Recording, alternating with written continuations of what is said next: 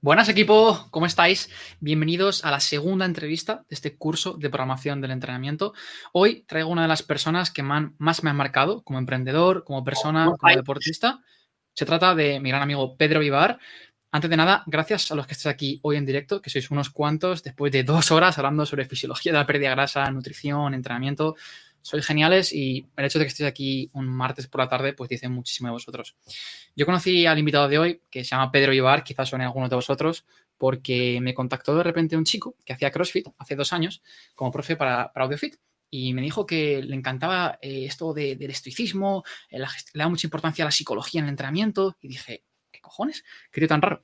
El caso es que me, dijo hacer una reunión, la acabé fichando para AudioFit como profesor, por eso está aquí hoy en parte, pero esto es una pequeña parte de todo, porque posteriormente me invitó a su podcast, me hizo una entrevista, hicimos un viaje juntos a California, nos hicimos súper amigos y lo mejor, empezamos a grabar episodios juntos en su podcast, en Emotion Me. Eso me cambió por completo a nivel de personalidad, de forma de comunicar, de simplemente me hizo crecer a otro nivel. Así que de aquí al invitado, que ahora le, dejaré presentarse él, me ha cambiado la vida. Así que Pedro, gracias por, estar aquí hoy. Para mí eres una referencia tanto a nivel personal como profesional y creo que a la gente le vamos a aportar muchísimo. Bienvenido, Pedro Ibar. Hola, hola a ti, Marcos. Hola a todos los que estamos aquí. Bueno, para mí es un, placer tener la oportunidad de pasar un ratito con, todos vosotros y hablar de los temas que tienes preparados. Como has dicho, bueno, me he dedicado al mundo del entrenamiento durante 13 años. He sido dueño durante 5 de CrossFit Me.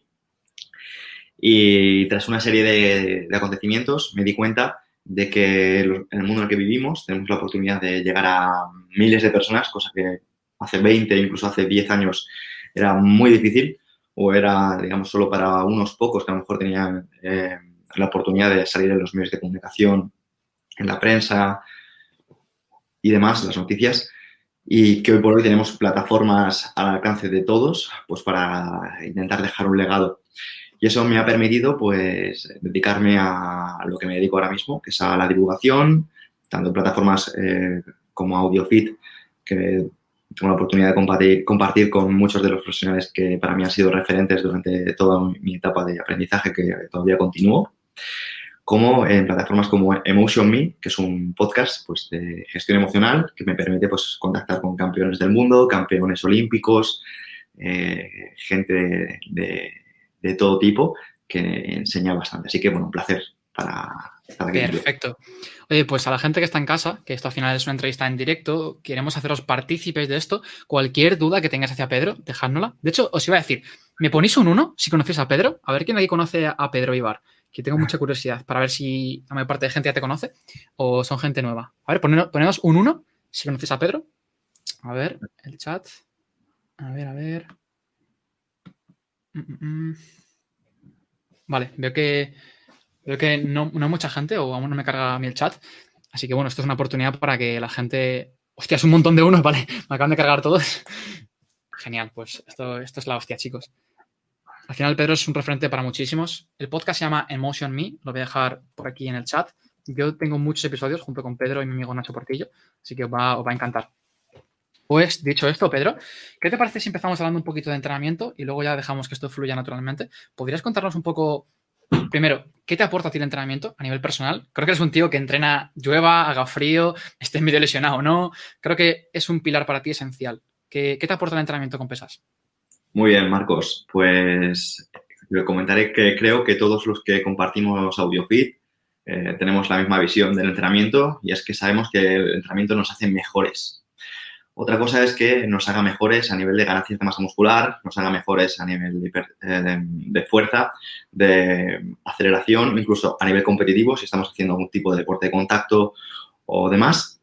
Pero lo que tenemos en común creo que todos los que practicamos deporte, es que es un momento para nosotros, es un momento que nos libera, es un momento que nos permite estar enfocados. Y eso eh, tenemos la oportunidad en el mundo en el que vivimos de darnos cuenta de que va más allá de las mejoras fisiológicas, sino que la evidencia nos dice que el entrenamiento nos permite desarrollar nuestro foco. ¿Qué significa mejorar nuestro foco?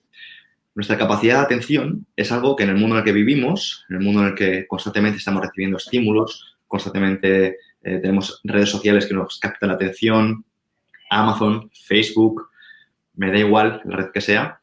Eso hace que muchas personas suceda que, muchas gracias eh, por los comentarios, eh, suceda que perdamos la capacidad de, decidir por nosotros mismos. Creemos a veces que la multitarea, o sea, el hecho de hacer varias cosas a la vez, nos va a permitir alcanzar un máximo nivel.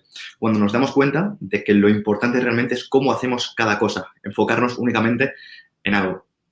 Eso tiene consecuencias en que, primero, el déficit de atención está relacionado con incluso em, problemas psicológicos y problemas de, depresión, que nos damos cuenta que es la epidemia más grande en el siglo XXI, donde estamos ahora mismo. Pero tirando un poquito por la línea, para volver a, tu pregunta y no enrollarme porque ya me conoces, Marcos, el entrenamiento te permite mejorar tu foco. Eso significa que tu lóbulo frontal izquierdo, que está detrás del ojo izquierdo, recibe un entrenamiento. Entrenamiento similar al que puede ser la meditación, el mind walking, baños de agua fría, o puede ser eh, cualquier tipo de estrategia de, desarrollo de, la atención. Por tanto, a mí el entrenamiento me permite sentirme más sano de aquí y eso en otros aspectos de mi vida, sea relaciones personales, empresa, gestión, eh, gestiones humanas, me hace que, todo eh, surja mejor. Me encanta, Pedro. Me veo muy reflejado en ti. Los dos somos personas muy ocupadas, pero que siempre priorizamos el entrenamiento. Yo al final veo la vida, ¿no? Como una botella en la cual tienes que meter cosas, pues trabajo, eh, comer, dormir, etcétera. Y creo que es importante meter primero en esa botella las cosas que para ti son verdaderamente importantes y luego llenarla de todo lo demás si es que tienes capacidad para ello. Y para complementar lo que decías tú de que vivimos en una sociedad en la cual pues todos vamos demasiado rápido, ¿no? Queremos hacer demasiadas cosas, tenemos demasiados estímulos a nivel de publicidad, lo que decías tú de la dopamina en las redes sociales, todos queremos ser como nuestro Instagram preferido. Quería recomendar un libro que se llama Indistractable de Nir Eyal, que es un autor de marketing muy potente. Y aquí básicamente te da herramientas para mantener tu foco bien cerrado y centrarte en lo verdaderamente importante, que posiblemente no sean las cosas en las cuales estás prestando tu atención actualmente. Así que desde esta introducción has dejado caer varias herramientas que aplicas en tu día a día. Nos vamos a meter en, ello un pelín más adelante, pero antes te quería preguntar, Pedro, cuando, cuando yo te conocí, me dijiste que empezaste a hacer CrossFit cuando muy poquita gente lo hacía, que tienes una cuenta Twitter muy conocida en la época. ¿Podrías contarnos esa historia? Bueno, pues te contaré que mm, al final yo conocí CrossFit hace unos, eh, ya no me acuerdo, pero hace como 2011 o así a raíz de, un accidente. Em, digamos, yo trabajaba, pues como puede ser cualquier chaval de la época, pues en verano, sacando, sacándose un, dinero extra y en un decaldón. Estaba en el almacén de logística y justo pues me, atropellaron, me atropellaron una máquina y me rompió el metatarso, o sea, lo que es la planta del pie, un huesito que une lo que es el, el tobillo con, con los falanges, con, em, con, los, metatarsos, se rompió. Y, y, digamos que eso me incapacitó a, a, práctica deportiva. Yo no podía hacer nada a nivel de eh, entrenamiento, porque al final no podía desplazarme al gimnasio, era muy complicado, estaba inmovilizado hasta la rodilla. Entonces, lo único que me quedaba fue empezar a pues, intentar buscar un medio. Era, pues, ¿qué puedo hacer? Pues leer sobre entrenamiento, ¿no? Intentar mejorar, intentar formarme. Y por el momento, en esa época, pues no había todas las plataformas que tenemos hoy de formación, como por ejemplo puede ser AudioFit, y tenías que desgranarte tú todo, tenías que buscar eh, por todos lados las opciones para seguir formándote. Y me di cuenta que un método de entrenamiento se estaba popularizando, digamos como que estaba creciendo y quise, eh, quise eh, leer sobre él y me di cuenta que era como el entrenamiento funcional de la época, pero enfocado a la alta intensidad y que incluso en alguna de las series eh, que no estaban como Sangre de Arena, que, por la época me acuerdo que me gustaba un montón porque estaba llena de gladiadores sin camiseta, gente así muy fuerte.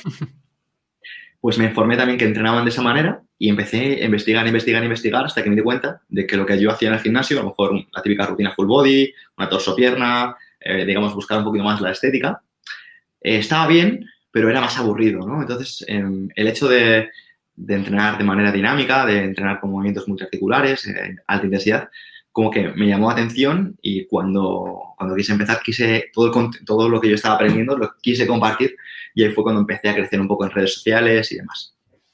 Brutal. Me encanta tu historia, tío, resuena mucho con la mía. El cómo ahora puedes unir los puntos hacia atrás y decir, ostras, porque me creé una cuenta en Twitter, no sé qué, o me lesioné por esto, ahora he llegado a este punto, ¿no? En el cual soy un referente en CrossFit, en estoicismo, en muchos temas. Joder, me alegro muchísimo. Una cosa que me he dado cuenta de ti es que eres una persona muy carismática, o sea, de forma natural, y otras que tiene una cantidad de personas que te apoyan a través de redes sociales increíble. O sea, recibes decenas de menciones diarias de gente que escucha tus podcasts, los compartes solo para apoyarte. Y eso dice muchísimo de la persona que eres, de la cantidad de vidas que cambias. Así que bueno, gracias por, lo que hace Pedro. Bueno, eso no es una pregunta, pero bueno, estoy viendo los comentarios de, las personas y no contesto porque quiero ser respetuoso con, la entrevista y que se quede pues, lo más valioso posible. Pero sí, es cierto, es cierto. Y a veces me siento hasta mal por no llegar a responder a todas las personas, pero siempre, siempre intento tener un hueco en los comentarios de las plataformas para contestar siempre que puedo. Desde aquí, gracias a, las personas que, apoyan, porque de verdad que intento em, luchar contra lo que hemos comentado antes, ¿no? Toda esta avalancha de información que a veces es difícil de filtrar. Y, bueno, pues gracias de nuevo por los mensajes que estáis compartiendo. es una locura. Una locura. Genial, pues antes de empezar a hablar de otros temas que considero igual de relevantes que el entrenamiento, ¿qué te parece, Pedro, si nos comentas por encima uno, dos, tres errores que veas muy comunes en los boxes de CrossFit, en, el día a día, en tu práctica deportiva, has dirigido un gimnasio de CrossFit durante cinco años, imagino que estarás harto de que te sangren los, los ojos al, ver ciertas cosas.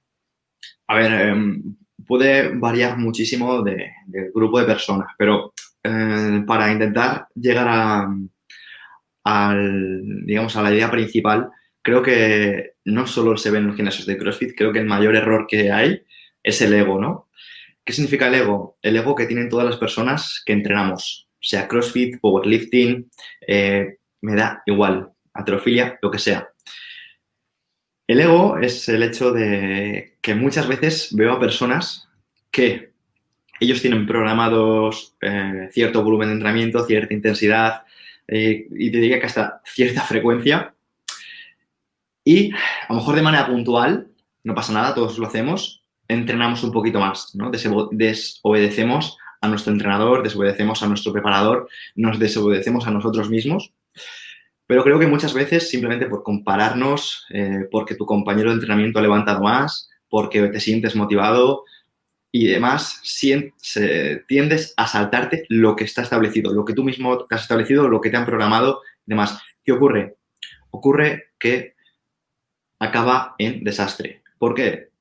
Ya no solo porque eh, no estás siendo mm, una persona que está siguiendo una programación que no está mal, como hemos comentado, mm, saltártela si por lo que sea es algo puntual y demás, no pasa nada, un día de entrenamiento, dos, tres, no pasa nada. El problema está en que eso se puede extrapolar a tu vida y que te traces planes, planes como voy a hacer esto durante X tiempo. Y lo que volvemos a decir un poco, y creo que es un poco la dinámica que está adquiriendo este programa, dispersas tu foco, te disipas. Esta es, es una cosa, esta es a otra. Y sobre todo eso se ve mucho, Marcos, estoy seguro que tú lo podrás ejemplificar con los emprendedores que los emprendedores eh, tienen una idea y de repente tienen otra idea y de repente tienen otra idea y de repente tienen otra idea y al final tú lo sabes, no importa las ideas que tienes, importa que seas fiel a una idea y que des martillo pilón, martillo pilón, martillo pilón y martillo pilón. Eso es lo único que importa.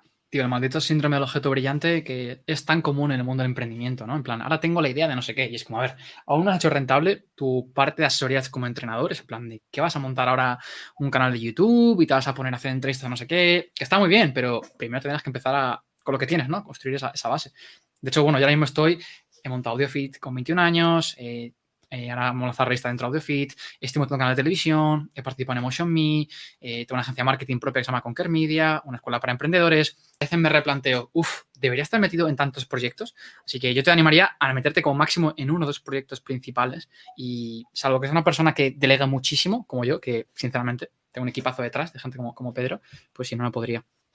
De hecho, eh, antes de seguir, Pedro, me gustaría que nos contases un poco eh, por qué escribiste este libro que se llama La felicidad es el problema, que ya han leído más de 5.000 personas, eh, todos los días veo menciones en tu Instagram. ¿Cómo fue la historia de crear este, este libro y qué crees que va a aportar a la gente? Bueno, Marcos, pues la historia de este libro fue porque yo hace años era entrenador de personas con mucha influencia. estoy diciendo hace ya pues unos eh, cuatro o cinco años, ya pues no me acuerdo. Eh, entrenaba gente influyente, eh, actores, personas pues con mucha repercusión y me daba cuenta de que tenían dinero, de que tenían fama, de que tenían un montón de mm, reconocimiento, ¿no? Y no eran felices, no eran felices. me di cuenta de que yo tenía la oportunidad de trabajar para ellos y que yo, siendo pues, un entrenador zucho, por mucho gimnasio que pudiera tener o lo que sea, no dejaba de ser un chavalillo que mm, tenía muchas ilusiones, era más feliz que ellos. Veía a personas que llenas de estrés, llenas de ansiedad, llenas de mm, problemas que realmente no existían y que habían caído en la adaptación hedónica. Entonces, ¿qué ocurre? Quise investigar sobre ello. Ahí fue un poco mi inicio en el mundo del estoicismo, un poco en, el hecho de... Em, bueno, gracias por los comentarios que estoy leyendo de nuevo. Es que eh, desde aquí gracias a, todos los que estáis. Pero fue, un poquito el inicio del libro y que poco a poco empecé a utilizar pues, herramientas como por ejemplo la de Daniel Kahneman, eh, Nassim Taleb, eh, Wayne Dyer. Em, incluso te diría que los autores clásicos un poco adaptados a, cada uno, porque lo bueno de lo que tienen los clásicos es que permiten que cada uno estrega lo que quieran. Gente como Séneca, como Epícteto, como Marco Aurelio, bueno, pues eh, todo ese tipo de autores intente como darle una vuelta, utilizar la, pues la, terapia cognitivo-conductual, un poco de la psicología adaptada, digamos, al estoicismo y traje un poco el libro que, como tú has dicho, se está convirtiendo en bestseller y que pues cada día llega pues, a más personas, es una pasada me ha encantado lo que acabas de comentar, Pedro. Has mencionado un autor que a mí me cambió la vida literalmente, se llama Nassim Taleb. Yo a Nassim Taleb le conocí porque estaba dando clases de finanzas en la universidad y de repente me dijo un profesor, pues hay un, hay un tío que escribió un libro que predijo la crisis del 2008, se hizo millonario con sus inversiones en base a teoría y el libro se llama El Cisne Negro. Y yo, El Cisne Negro, qué nombre tan curioso. Lo busqué en Google y tal. Hostia, qué, guapo, suena muy interesante. Así que me compré todos los libros de este tío. Ah, me los compré en inglés porque soy muy friki de, de, leer libros en versión original. Aquí tengo El Cisne Negro. Tiene otros cuatro libros. Está Skin in the Game, que es jugarse la, jugándose la piel. Tiene Existe la Suerte. Eh, Antifrágil. Tiene unos libros que son obras magnas. A Pedro y a mí nos han influido muchísimo. Y sinceramente te recomiendo toda su bibliografía. Eh, el libro se llama El Cisne Negro y el autor es Nassim Taleb. ¿Vale? Esto como pequeña bibliografía creo que te puede aportar muchísimo. Estos libros te cambian la vida. Sin duda. Voy a ponerlo en el chat. De hecho, bueno, eh, para los que estéis aquí en, directo, va a haber un regalo al final relacionado con Nassim Taleb que creo que os va a reventar el cerebro. Pero antes de nada, eh, mira, nos pregunta por aquí algo más relacionado con entrenamiento. Vamos a hacer una especie de mix, ¿vale? Entre temas más de entrenamiento y temas más de, de filosofía, estoicismo. ¿Qué le podrías recomendar a alguien que quiere empezar en CrossFit? Desde a una persona que está pues, en el principiante, sobre todo, imagino. Vale. Bueno, pues le recomendaría lo mismo que a cualquier persona que quiere empezar una disciplina. Y es que trace un plan. Te diría, traza un plan y síguelo cada día. Dirás, no sé trazar un plan. Bueno, pues lo que pasa cuando no sabes trazar un, plan es que contratas a alguien. Y te podría recomendar AudioFit, Que al final es una plataforma bastante económica y aún así tienes un montón de plataformas gratuitas desde YouTube, podcast y demás para seguir aprendiendo. A partir de aquí, lo que te recomiendo es que una vez que has trazado ese plan, digas, em, ¿qué estoy buscando? Estoy buscando competición, estoy buscando rendimiento, estoy buscando estética, estoy buscando eh, fuerza y que te encamines en eso. Yo, por ejemplo, Hoy por hoy estoy buscando estética y longevidad. Por tanto, utilizo el CrossFit para em, que dentro de 20 años pueda aparentar el físico que tengo ahora y pueda moverme como me muevo ahora. Si buscase rendimiento, a lo mejor en más fuerte, ya más y llevaría otro tipo de, entrenamiento. Pero ahora mismo me enfoco en la longevidad. Quiero que dentro de 20 años pueda moverme como ahora, pueda seguir haciendo el pino. Os invito que echéis un ojo a mis redes sociales para que veáis que lo que hago yo a lo mejor no es eh, lo que hace Marcos, que es buscar levantamiento de peso, sino lo que a mí me gusta es dominar mi cuerpo, un poco enfocarme a, la calistenia y de hecho pues invito a la gente que si no conoce eh, se informe sobre, por ejemplo, Body by Gymnastics. Vale. De hecho, mira, ya que hablamos sobre calistenia, lo enlazamos con esta pregunta.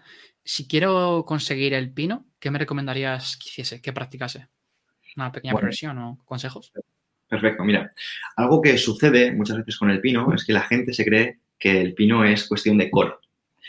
Y el pino, mm, no te voy a decir que no es cuestión de core, pero el core es importante, pero algo más importante es el agarre, que tengas un buen agarre, que tengas unas manos fuertes, unos antebrazos fuertes. Imagínate, tú cuando estás de pie, si tú te levantas y te apoyas en los talones únicamente, vas a tener menos equilibrio que si te apoyas con los talones y con toda la planta del pie. Con la mano ocurre que la mayoría de personas están acostumbradas únicamente a apoyar la palma, no apoyan los dedos. Eso provoca que no tengan la fuerza suficiente como para equilibrarse. Y sobre todo porque cuando me encuentro con personas que se quieren iniciar en el pino, sucede que lo que, de que son muy débiles porque vienen del gimnasio, vienen de agarrar mucho, que si una polea, que si una mancuerna, que si una barra. Por tanto, sí, lo que es el gesto de apretar, con lo que es una barra lo tienen bien, pero el gesto de apretar desde la base de la mano, desde los dedos, les impide que tengan un antebrazo bien trabajado. Por tanto, no solo te centres en el entrenamiento del hollow, sino que te centres también en agarrar fuerte. Para ello, haz flexiones con los dedos y progresiones, por ejemplo, en suelo como el flock stand. Vale. Nos preguntan aquí, bueno, nos dice Marina que a ella le da miedo hacer el pino porque tiene miedo a caerse. No sé si a nivel psicológico puede hacer algún tip. Eh, bueno, eh, Marina, no te preocupes porque el miedo es parte del camino. O sea, al final, si no te diera miedo y no supieras hacerlo, no estuvieras preparada, te podrías eh, romper el cuello. Por tanto, el miedo no está mal. Lo que sí que tiene sentido es que si te da miedo, busques a un profesional que te eche una mano para que poco a poco desarrolle una progresión para hacer el pino. Mi consejo, genera eh, confianza. Trabaja con ejercicios con autocargas. En el momento que puedas hacerte 20, 30 flexiones fácilmente, que te puedas hacer alrededor de 10 o 15 dips, o sea, fondos en barra bien hechos, estoy seguro de que tendrás una fuerza en el tren superior tan grande que de cara a hacer un ejercicio en el que tengas que sujetar tu peso en tus brazos y en tu tronco, no vas a tener ningún tipo de, problemas porque te vas a sentir con mucha confianza. Así que es una cuestión de confianza, gana fuerza. Vale, me, encanta. Mira, una pregunta sobre lo que hemos comentado de Nassim Taleb. ¿Existe algún orden de lectura de los libros de Nassim Taleb? No sé si puedes comentarnos tú por cuál empezaste o cuál recomiendas a la gente que empiece primero. Bueno, yo empecé por el cisne negro. Empecé por el cisne negro porque, aunque sí que tenía muchas más ganas de, de comenzar con Antifrágil, un poco por el título, porque estaba más asociado a términos que pues estaban eh, leyendo por la época, como por ejemplo es el de hormesis, como que relacionasen, por ejemplo, a la temática de la altera, o sea, heterofilia, levantamiento de, de, pesas, o incluso a términos de la mitología griega, de la que soy muy fan. Comencé por el cisne negro eh, porque es el orden que al final, cuando te informas, eh, te metes en blogs, pues te, recomienda a la gente que, lo ha metido. Y tiene mucho sentido porque el cisne negro es una especie de, preparación para la antifrágil. ¿Por qué? Porque ¿quién se esperaba, por ejemplo, un COVID o, un, o lo que hemos vivido este año? ¿no? no se lo esperaba nadie. Por tanto, si no ponemos primero un contexto, un marco a las personas para que entiendan que mm, tienen unas necesidades, ¿para qué les vas a dar la solución que es antifrágil? ¿Qué significa esto? Pues eh, tú lo sabes, por ejemplo, Marcos, porque eres emprendedor y lo aplicas muchísimo en, tus campañas, en venta y demás, que es generar a las personas una necesidad. Es muy importante que antes de hacer, realizar cualquier tipo de venta, preparemos a las personas para ello. O sea, que las personas entiendan que te necesitan. Bueno, pues el cisne negro precisamente se trata de eso. El cisne negro te, avisa de que la vida que tú crees que vas a vivir ahora no va a ser así mañana que creas que te pueden pasar cosas que no están previstas. Como por ejemplo, y en el libro de Cisne Negro, eh, te pone el ejemplo de, de Chernóbil. Y es que no se imaginaban que una central nuclear fuese a, explotar, o por ejemplo Fukushima, ¿no? Que nos esperaban que en, Japón iban a tener problemas y que iban a tener que eh, y que lo que iba a suceder iba a ser mucho mayor de lo previsto. Y te ponen ejemplos como el de las, eh, las Torres Gemelas. ¿Quién iba a prever que en 2001 iba a haber, en el 11 de septiembre, un atentado contra el país más poderoso del mundo que tiene las mayores medidas? Seguramente nadie. ¿eh? Entonces, ¿quién iba a prever lo mismo con el COVID? Entonces, eh, Nassim nos habla de, de, la, que cosas que a lo mejor no están previstas, es muy probable que, sucedan. De hecho, él lo que dice es que no haya sucedido precisa, precisamente indica que va a suceder. Eso al final la definición de cine negro, ¿no? Hasta el siglo XIX la gente se pensaba que los cine negros no existían y de repente en Australia descubrieron un cine negro y dijeron, ostras, entonces que algo no haya existido o tú no hayas visto, esto se llama la paradoja de Lucrecia, ¿no? Que al final piensas que la montaña más alta del mundo es la montaña más alta que tú has visto, pues un poco parecido. Entonces, mola mucho una Taleb porque te hace replantearte lo que crees que sabes sobre cada, cada cosa. Mira, una pregunta de Fernando, muy chula. Hola Pedro, ¿se podría generar un contenido o programa de estoicismo, entrenamiento para aplicar en la educación física, en secundaria o bachillerato? ¿Crees que esto podría ser factible? Eh, bueno, Fernando, lo primero que me encanta esa pregunta, porque enlazar el estoicismo con el entrenamiento considero que eh, va, mucho conmigo. Y te recomiendo que leas un artículo que tengo en el blog diarioestoico.com, en el que te cuento cómo Epícteto precisamente responde a tu pregunta. Epícteto no decía algo así como. Um, Epícteto decía algo así como: No me enseñes tu material de entrenamiento, muéstrame tus hombros. Y es que eh, algo que estoy seguro que, tú estás de acuerdo conmigo, Marcos, es que hay muchas personas que saben mucho de ciencia, saben mucho de entrenamiento, digamos, son muy ratas de laboratorio, pero mm, no están fuertes, no están en forma, no son ágiles. Y un poco lo que intenta transmitir el estoicismo es, mira, es mejor que sepas menos, pero que estés más fuerte. De hecho, los estoicos decían, las ovejas no vomitan la hierba para demostrarte que la han comido. Te dan buena lana y buena leche. Pues tú haz lo mismo. O sea, no me cuentes que para entrenar hay que hacer un RIR 5 con una frecuencia 4 y demás. O sea, ponte fuerte primero y luego ya te hacemos caso. Pues un poco lo que quiero decir es que si quieres que en tus atletas o, o tus alumnos eh, amen el estoicismo, tío, ponte mamadísimo y que quieran reflejarse en ti. O sea, que quieran reflejarse en ellos mismos, perdón, que quieran reflejar tu imagen en ellos mismos. Me encanta, que sirvas como espejo para ellos, ¿no? Exacto. Y Pedro, cuando entré en tu casa por primera vez para que me hicieras una entrevista, me acuerdo que en tu, sala para, para, escribir libros tienes como 100 libros sin exagerar, o sea, eres un tío que te encanta leer. Entonces, es algo muy raro hoy en día ver a alguien que lea tanto. Te quería preguntar por qué lees tanto y qué crees que te aporta la lectura y la formación continua a, ti como profesional, como persona. Bueno, pues Marcos, para mí eh, no es que yo sea un fan de la lectura, es que para mí la lectura es como un tipo de entrenamiento. La lectura es como un tipo de entrenamiento. Y al igual que entreno para que dentro de 20 años no me tenga que limpiar el culo nadie, yo leo y me formo para que dentro de 20 años, si quiero, me pueda hacer que otras personas limpien el culo a otras personas. Por ejemplo, quiero decir, ser independiente. Ser independiente. La lectura te hace libre. Eso que significa que si tú te formas, si tú sabes de qué van las cosas, sabes de entrenamiento, sabes de filosofía, sabes de marketing, sabes de un poco de todo, ¿no? porque al final ser especialista en algo Em, va en cada uno. A mí me gusta saber un poquito de todo porque trabajo con personas y eso me, obliga a conocer un poquito de cada persona. La lectura es un medio para seguir, para seguir formándote, para seguir aprendiendo. Y sobre todo, como te decía, en el mundo que vivimos, en el que estamos constantemente con un montón de atención, en el que a lo mejor estamos en uf, es que, lo que no es tan de entrenamiento y esas personas realmente se aburren y rápidamente cogen el móvil y empiezan a ver Instagram, no es culpa suya, es que están recibiendo tantos estímulos de fuera que necesitan esa dopamina.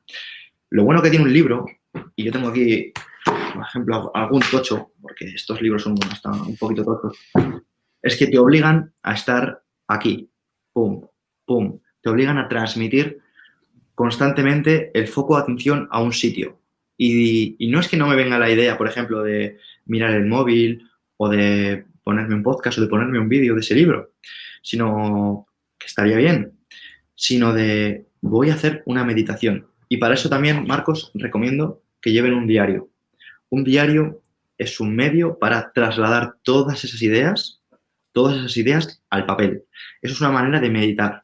Yo, por ejemplo, puedo recomendar un diario y si pueden, pues una pizarrita como la que tengo, por ejemplo, yo aquí, para que puedan, poquito a poquito, entrenar su mente, ordenarla, porque eso al final es éxito. Me encanta. ¿Y crees que formarse, ya sea con libros, plataformas como The Fit, podcast, crees que marca la diferencia a nivel profesional, que te puede hacer ganar más dinero o lo es como algo muy teórico que no tiene por qué? Me estás preguntando si que creo que eh, leer libros tiene efectos a nivel. Si transfiere al mundo real, si simplemente se quedan ideas en tu cabeza, o crees que la gente que más tiempo dedica a formarse y más tiempo invierte en sí mismo tiende a generar mejores resultados en el gimnasio, en el trabajo, en su vida personal. Me lo mira, me lo voy a considerar como una pregunta retórica. Es que, obviamente, obviamente, leer más es ganar, es ganar más dinero. De hecho, mira, Marcos, tú lo sabes, hay estudios en los que te dicen simplemente que ser más alto tiene una eh, relación directa con lo que ganas. te estoy diciendo simplemente ser más alto, que no depende de ti. Ser más alto, estadísticamente, te permite ganar más dinero que si eres más bajo. Eso simplemente como estadística. Si simplemente eso te hace ganar más dinero, no te va a hacer más dinero, no te va a hacer, por ejemplo, ganar más dinero, estar más fuerte. Ya te digo yo que sí la gente más fuerte gana más dinero. Y evidentemente, la gente más formada gana más dinero. Pero no formada en algo concreto, estamos hablando de especialistas, sino las que son capaces de tener una perspectiva amplia, como por ejemplo tú, Marcos. Yo te, conozco, me pareces una de las personas más preparadas que conozco, que, está, que sabes de economía, sabes de finanzas personales, sabes de marketing, sabes de publicidad, eh, sabes de filosofía, sabes de gestión de personas, al final, sabes de entrenamiento. Entonces, eso ha tenido un impacto directo, tú lo sabes, y más puedes, puedes hablar de tu experiencia en tus ingresos, en tu cuenta bancaria. Y en mi caso ha sido exactamente lo mismo, o sea, saber más, saber más de filosofía, Marcos, de filosofía, que la gente se cree que la filosofía, de hecho, la gente confunde filosofía con retórica. ¿Qué significa filosofía con retórica? La filosofía te da un margen, te da un margen, te da una perspectiva, te da un camino, te da una dirección, te da unos valores, te da unos principios, te permite encaminarte en una dirección. ¿Qué significa que te permite encaminarte en una dirección? Que lo que hablábamos, traza un plan, que es lo primero que hemos dicho cuando nos queremos poner fuerte. Traza un plan y síguelo cada día, no te disperses, sigue tu filosofía. Ya la irás perfeccionando poco a poco. Y de eso quiero diferenciarlo de la retórica. Vimos en un mundo, Marcos, en el que hay tanta floritura, hay tanta tantos adornos, tanto marketing, tanta palabrería barata, que la filosofía se pierde. La gente lo quiere ya. Eh, tenemos el efecto Amazon. ¿Qué significa el efecto Amazon? Eso lo dice mi amigo Goyo Jiménez. Significa que pedimos las cosas, cuando nos llegan es la hostia, ¡oh, me ha llegado esto! Pero enseguida tiramos las cosas y estamos a lo siguiente. Ya no nos hace ilusión nada y para eso necesitamos una filosofía. Y de aquí te voy a hacer un ejemplo para que la gente desde aquí entienda por qué es importante tener una filosofía y por qué en concreto yo elijo el estoicismo. Esto es una moneda, ¿vale? El estoicismo tiene dos caras. Las monedas tienen dos caras. Por lo general, la gente entiende que el estoicismo es una filosofía que te ayuda a generar una mayor perspectiva de las cosas.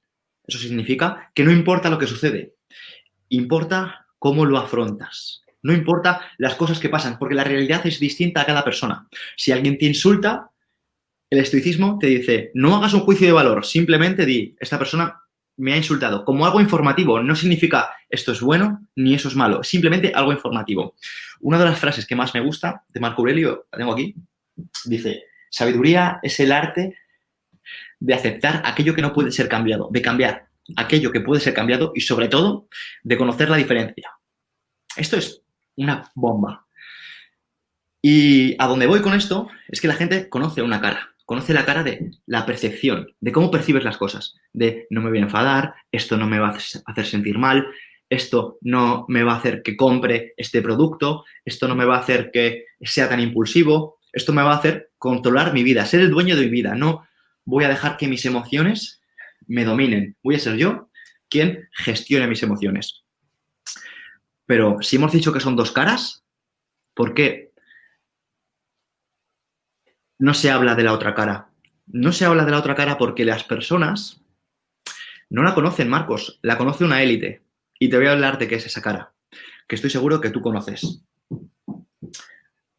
La otra cara es, si ya sabemos que esta te ayuda a percibir el mundo, a entender cómo percibir el mundo y a no dejarte llevar por las percepciones del mundo de otras personas, la otra cara es la que te enseña a hacer percibir al mundo las cosas como tú quieres que se perciban.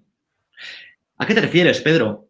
Me refiero a cosas que están muy de moda hoy en día, como por ejemplo la venta, la manipulación, la persuasión, la influencia o la propia seducción. O la propia seducción.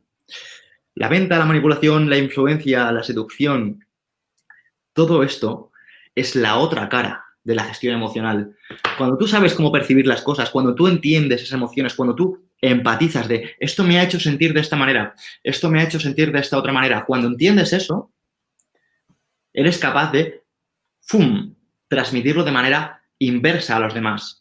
Por eso es muy importante hacer un trabajo constante en uno mismo. Por eso es muy importante entender conceptos como la disciplina, como el coraje, como la sabiduría, y como la justicia, que son las virtudes del estoicismo. Porque entendiendo esto entenderás también los vicios, entenderás los miedos, entenderás las vergüenzas, entenderás las inseguridades, entenderás los celos, entenderás las necesidades, entenderás los sesgos cognitivos, entenderás lo que es el sesgo de confirmación y cómo las personas necesitan una realidad que sostener. Entenderás que hay personas que están buscando constantemente una autoridad que le digan qué deben hacer. ¿Por qué? Porque al final esto no te lo enseñan en el colegio. Esto es un trabajo de muchísimo autoconocimiento, de entender cómo funciona la mente humana a través del trabajo de muchos otros maestros que a mí personalmente me han ayudado y que me permiten comentar, en, por ejemplo, en el Museo Mí. Totalmente. Y de hecho es lo de siempre. Lo que marca la diferencia ahí fuera es lo que haces fuera del aula. Es la formación que es más autodidacta, que es con cursos, con YouTube, con podcast, con libros. Eso es lo que hace que puedas ser como tú a nivel de pensamiento o que te quedes con lo que te cuentan en clase, ¿no? O sea, ¿cuánta gente le han enseñado eh, cómo funcionan los bancos centrales o cómo pedir una hipoteca? O cómo funcionan los impuestos. Pues nadie en el colegio. Y la gestión emocional, la persuasión, tampoco te la enseñan. Entonces, cualquier cosa que no se enseñe en el sistema educativo tradicional, gestionado por los políticos, pues es súper importante que inviertas tu tiempo en ella, porque si no, va a ser controlado por otros. Exacto, Marcos, justo es eso. Mira, me pregunta por aquí libros de filosofía. Esta pregunta la han repetido varias veces. ¿Quieres dejarnos...? De hecho, tienes algún libro publicado sobre esto, ¿no? Pues sí, mira, eh, hay un libro que recomiendo, lo que pasa es que creo que está únicamente ahora en formato eh, digital, se llama Ecos Estoicos, si lo puedes escribir por ahí por el chat, eh, lo pueden buscar. Y, por ejemplo, recomiendo Daily Stoic, que es un, libro de, también de estoicismo. Recomiendo Invicto, de mi, colega Marcos Vázquez, bueno, de nuestro colega Marcos Vázquez. recomiendo El arte de la buena vida. recomiendo... Este es un poquito más complejo para la mayoría, por ejemplo, Cartas a Lucilio, pero ya un poquito más sencillos. Tenemos El obstáculos del camino de, Ryan Holiday. Y hay un libro que recomiendo, bueno, de hecho tengo un par de podcasts sobre él en, en Emotion Me, que se llama Las 48 leyes del poder, que es un libro que no quieren que leas. Una bomba. Y relacionado, relacionado todo esto con tu papel en Audefit como profesor, ¿podrías contarnos qué cursos tienes aquí en Audefit y cursos tienes pensado hacer? Bueno, pues en Audefit tengo varios cursos. Tengo los de entrenamiento de CrossFit, que son con los que empecé pues hace unos tres años, que a todas las personas que se quieran iniciar en este deporte pues, se lo recomiendo. Y tengo cursos que es las dos caras de la moneda, que son de estoicismo. Eh, concretamente, por ejemplo, de una de las eh, partes más importantes, que es la dicotomía de control. Uno de los autores eh, estoicos más, más prolíficos, más, mm, más conocidos, era Epícteto, que, bueno, sus escritos, él no escribió ningún libro, pero tenía un, un discípulo que se llama Flavio Arellano, que escribió para él disertaciones y manual de vida y comienza diciendo, la dicotomía del control, la dicotomía del control está en diferenciar lo que está eh, bajo tu control de lo que no y de no poner ningún tipo de energía en lo que no depende de ti. Si no te, depende de ti, no te preocupes, no pongas el foco en ello, porque solo podemos tener el foco en un lugar y si lo disipamos, la fuerza que ejercemos es menor. Por tanto, es muy importante enfocarse correctamente. Pedro, de cara a esta entrevista, eh, te saqué el tema de Nassim Taleb, que sé que es un autor que nos encanta a todos, y quiero hacerle una propuesta indecente a la gente en casa, y es que me quiero comprometer a que toda la gente que se ha apuntado de FIT esta semana, ya sean alumnos, si te apuntas hoy, vas a recibir una clase de mi amigo Power Explosive sobre las enseñanzas que ha extraído de Nassim Taleb en una hora, ¿vale? Estos son libros que se leen en tres meses, cuatro meses, que tienen conceptos un poco complejos, pues Power Explosive te va a descargar una por una esas enseñanzas, cómo las aplica en su día a día, si te apuntas a AudioFit o si eres alumno, también lo recibirás. Así que es un, es un regalazo. Y también Pedro tiene un regalo para ti hoy, si estás aquí. Si quieres, Pedro, coméntanos qué va a recibir la gente que se apunte a AudioFit esta semana. Bueno, pues vamos a darles eh, la oportunidad de tener una parte de uno de mis libros, que es el de... Eh, se llama... Mm, bueno, tengo, es que es, un, es un cachito, es, es un cachito de ecos estoicos donde tengo todas las influencias más importantes de los autores estoicos, desde eh, Heráclito hasta nuestros tiempos. Y, bueno, pues tienes todas las citas más importantes y más relevantes de estos autores.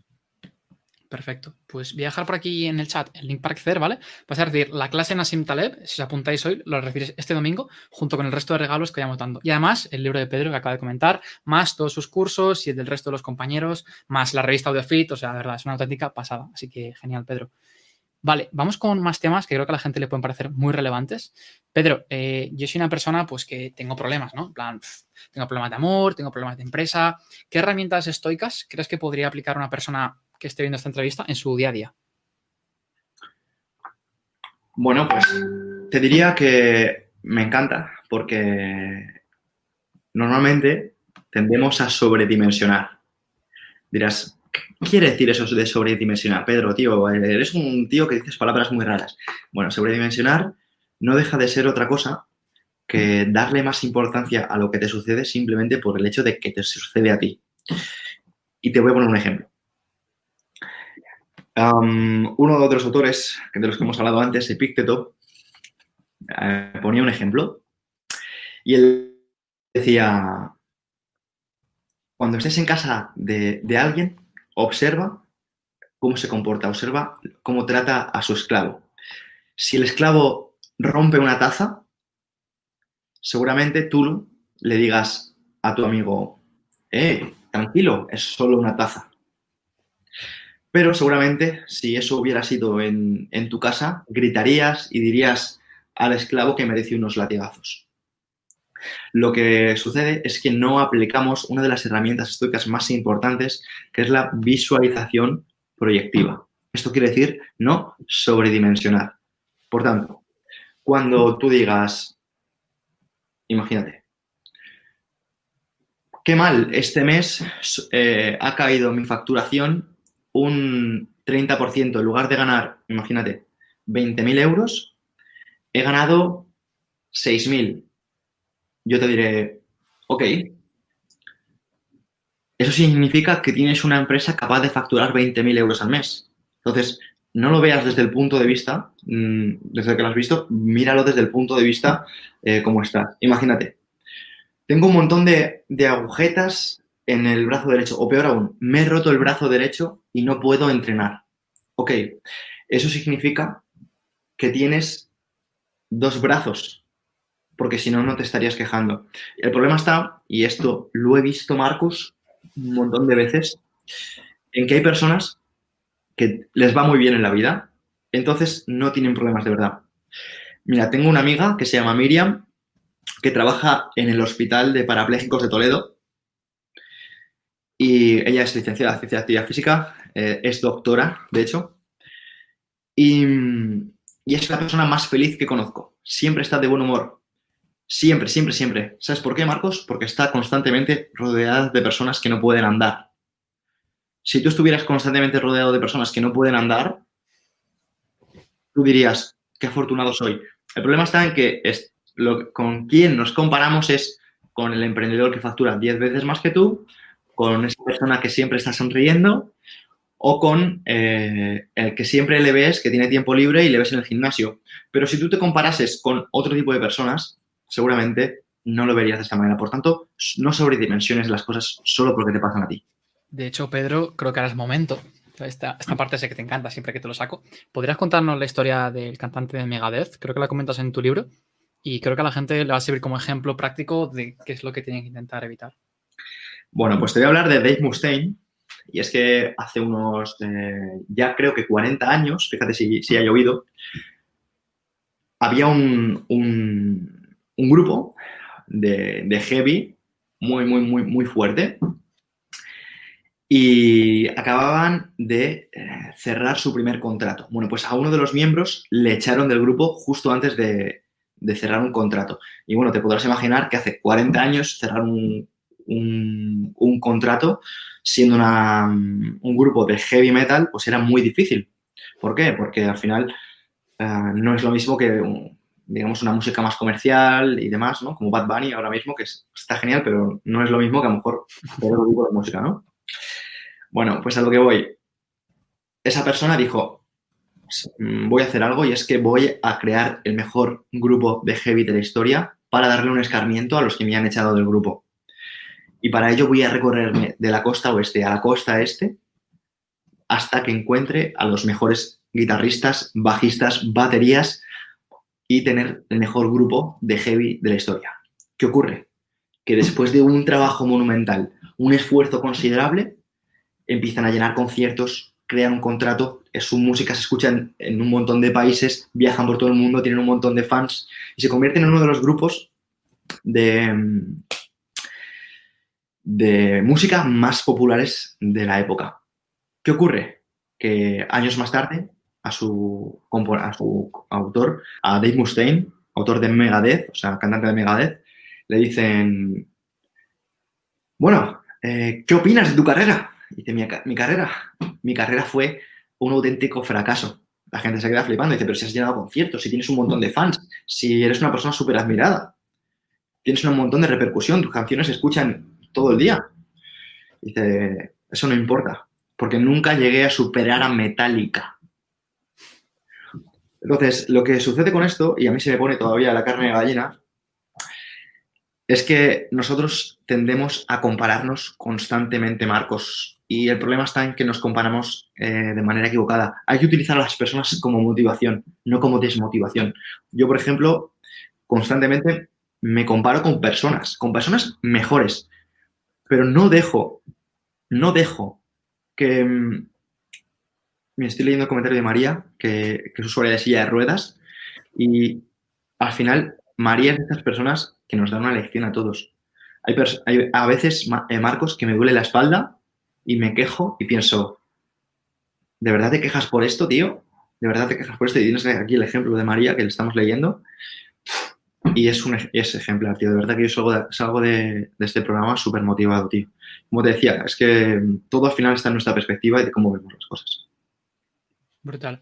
De hecho, no sé si has hablado ya de esto, pero a mí el ejemplo que más me marcó fue el de la lluvia el, el, hecho de ver a gente que cuando llueve, pues está de mal humor, está asqueada, qué mierda de día, y gente que cuando llueve están igual de felices que no. Entonces cuando me dijiste, tío, no te centres en las cosas que son como la lluvia y que no dependen de ti, fue como, hostias, de verdad, tío, o sea, he ido toda mi vida como siendo preso de lo que ocurría a mi alrededor, y ahora soy yo el que está en control de lo que ocurre. Así que esta parte es muy buena. Y de hecho también, ya que mencioné antes a Marcos Vázquez, a mí una cosa que me gusta mucho de Marcos Vázquez, de Fines Revolucionario, aplicada al emprendimiento. Y siempre dice Marcos Vázquez de que te fijes en el largo plazo, que no pienses en el Excel a corto plazo, de no, yo tengo que facturar esto o tengo que conseguir este objetivo. Porque lo más inteligente es revisar si el objetivo que te has puesto es compatible con tus valores, con tu plan, con no quemar barcos a corto plazo. Básicamente Hola. piensa como Warren Buffett, ¿no? No, no, te, no te quemes. Y sobre todo, céntrate en el proceso, no en el resultado. Sin ninguna duda, tío. Como has comentado, Marcos, es un referente para, para nosotros. Eh, yo personalmente pienso en cada vez que voy a hacer algo, intento pensar siempre si eso que voy a hacer de verdad merece hacerse o realmente lo quiero hacer por mi ego, ¿no?